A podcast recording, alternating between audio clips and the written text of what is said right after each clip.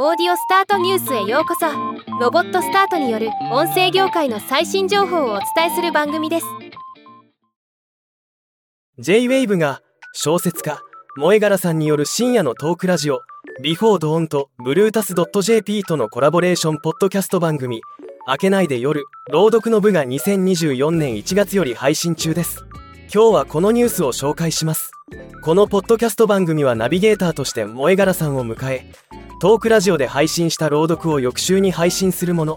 配信は毎月第2第4水曜日配信で現在やっぱ瓶漬けカルビだよね。お好みどうよ？の2エピソードが配信中です。ではまた。